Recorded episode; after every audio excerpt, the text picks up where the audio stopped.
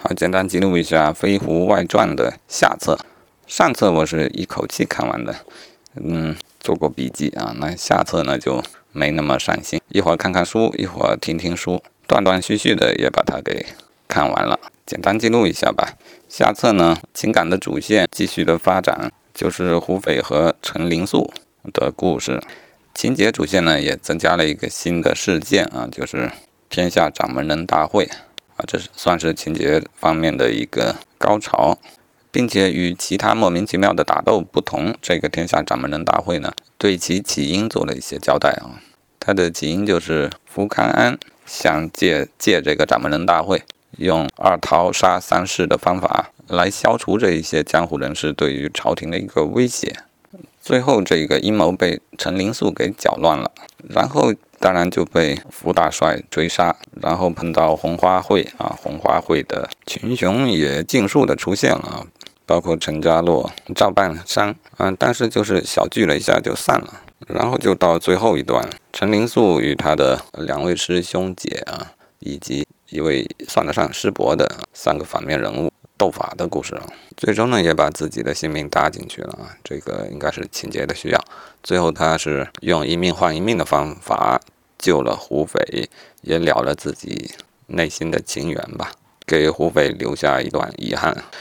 呃，这个倒是感情戏最集中的一个地方，就是他陈灵素啊，在临死之前心思细密、心思细密的多方的布置啊，一心只为了胡斐的好啊，这是本书中最为感人的地方了啊。他把陈灵素能够为爱情做出的牺牲描写的淋漓尽致啊，这已经是最后一章了啊。然后呢，又简单的交代了一些情节啊，大反派田归农被胡斐打败了。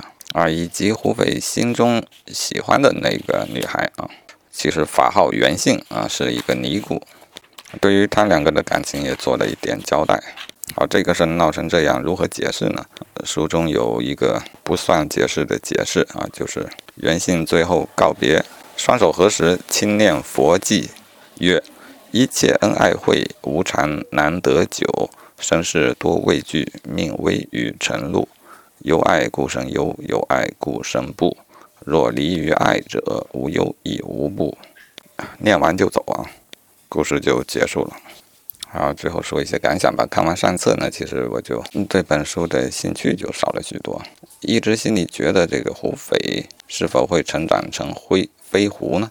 啊，下册看起来他还是除了有一股豪气啊，豪气并没有什么精密的计算，甚至可以说，当他和陈灵素在一起的时候，他的行动呢都是坏事儿的啊，不动则已，一动就坏事儿。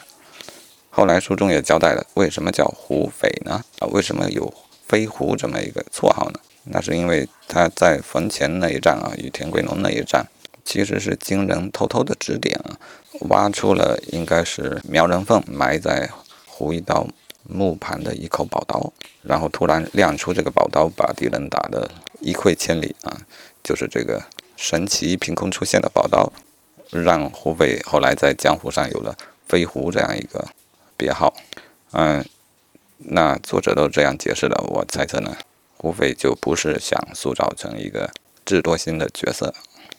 啊，然后看完这本书又有一个感想啊，我就感觉这个胡斐的一生，怎么几乎没有一件事情办成了的？上册中。较大的矛盾呢，就是与那一位啊，就是他打抱不平，想要杀的那位奉天南，杀来杀去杀不掉那位，到了下册下册还在杀，最后也没被他搞定。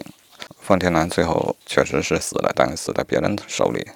胡斐在感情上面呢，也是什么也没捞着啊，有爱他的人，但是他又不够爱他，呃，但并不相爱，嗯，而对方又如此多情。并为他牺牲了自己的性命，那又给胡斐徒增了懊悔。而他自己付出感情的那一位呢，却原来是一个尼姑。总之感情的事情也没有成。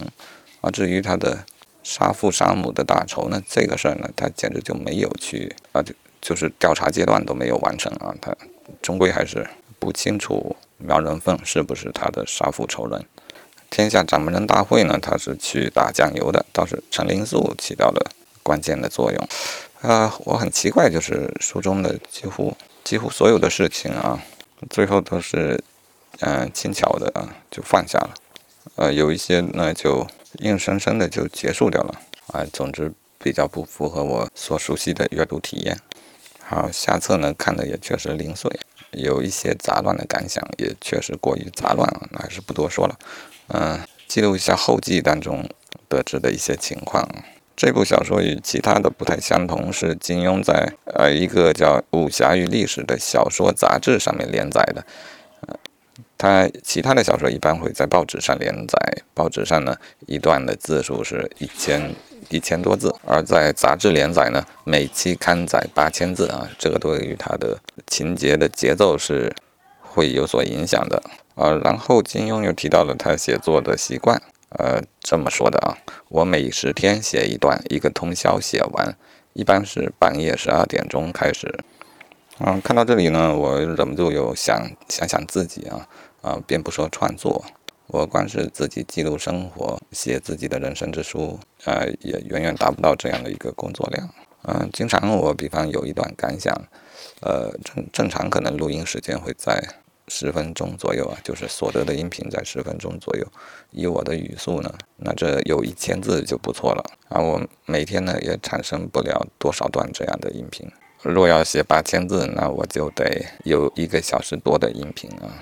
按说呢，写故事应该能够多扯一些，呃，文字的展开应该会更加容易一些。但是最近我自己偏巧也有做过这方面的尝试，我还是用这种口头的方式来写作写故事。